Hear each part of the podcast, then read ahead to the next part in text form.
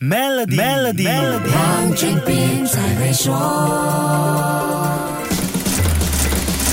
你好，我是黄俊斌。瑞银集团 UBS 收购瑞士信贷，似乎给市场不少隐忧。瑞士银行业的老大收购老二，形成几乎没有对手的银行集团，这对瑞士的金融业和经济都有风险。上一集说过的失业问题是第一个挑战，下来就是市场竞争不在，因为其他银行根本没有办法挑战这个巨无霸。专家说，这会形成一种近乎垄断的局面。两个集团合并后的联合资产高达一点七万亿美元，这是整个瑞士经济的两。倍。如果以存款和贷款的数量来算，瑞士第二和第三大银行加起来都不比合并后的瑞银集团规模来的大。瑞银集团合并后将会占瑞士银行业百分之三十的份额，当地人的存款数额将会达到三千六百三十亿美元，占了瑞士 GDP 的百分之四十五。看到问题在哪里了吗？在这么小的经济体里，有这么庞大的金融集团，万一出现银行挤兑，国家将会拿不出钱来救急。这样的庞然大物如果倒下，后果难以想象，尤其是瑞士在国际金融业的地位和影响力，那么会不会造成骨牌效应，导致全球范围的银行体系崩塌呢？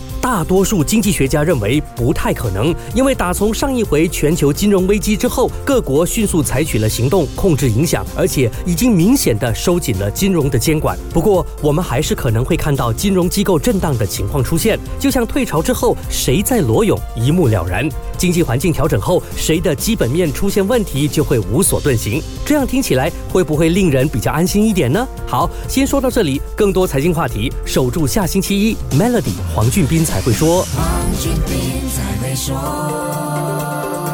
为你的 Maybank 商业账户增添存款及进行任何指定银行服务，就能享有高达一八仙的年利率回酬。详情浏览 maybank.my/slash/sme_rewards，需符合条规。